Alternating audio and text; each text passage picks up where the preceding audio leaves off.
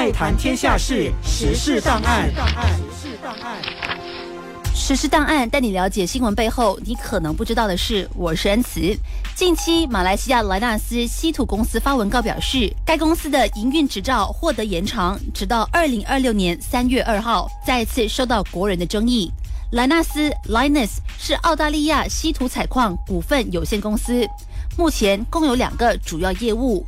包括位于西澳大利亚维尔德山的采矿和矿物分选工厂，以及位于我国关丹的稀土加工厂。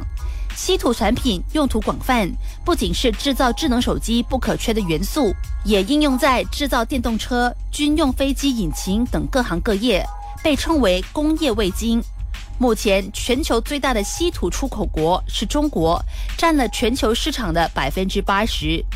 因此，莱纳斯的稀土产品也成为了关键的国际战略资源。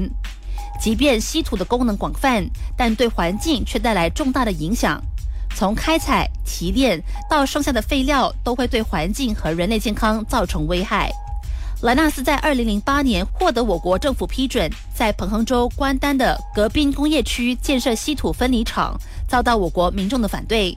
早在一九八零年，日本三菱集团就已经联合我国马矿业成立了亚洲稀土有限公司，并将提炼厂开发在霹雳的红泥山新村附近，造成了当地附近居民患癌率大幅度的增加。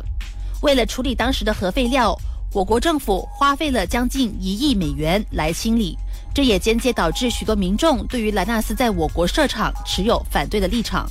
其中，公民组织如拯救大马委员会 （SMSL） 和绿色盛会都是积极反对稀土厂的重要社会力量。他们收集百万签名运动、绿色苦行、街头示威等行动，甚至远赴澳洲莱纳斯总部抗议。至于政治人物方面，多名的西蒙领袖都是反稀土的先锋，多次的要求关闭莱纳斯稀土厂。不过，在西蒙政府二零一八年首次执政之后，立场先是从关闭莱纳斯转为运走辐射废料，而时任能源及环境部部长杨美莹就在同年规定，莱纳斯必须把含有辐射的废料移出我国，才能够更新执照。而时任首相敦多德马哈蒂尔基于担心会赶走外资，后来撤销了莱纳斯必须运走废料的条件。改为迁移分解与洗涤 （cracking and leaching） 的程序，以及不允许进口稀土原材料到马来西亚。到了二零二二年，莱纳斯申请撤销这个条件，但是内阁否决了他的申请。直到上个星期，科学工艺及革新部部长郑立康指出，基于实验室的初步研究结果显示，可以从稀土金矿或 WLP 废料中提取辐射性元素土 （thorium）。因此松绑了营运条件，那就是允许莱纳斯进口稀土原材料，以及进行分解和洗涤程序，并把莱纳斯的营运执照延长至二零二六年三月。这一项条件的前提是必须确保水利率净化固体废料的辐射性低于 EBQ。其他没有改变的营运条件，则是新建永久废料储存设施 （PDF）。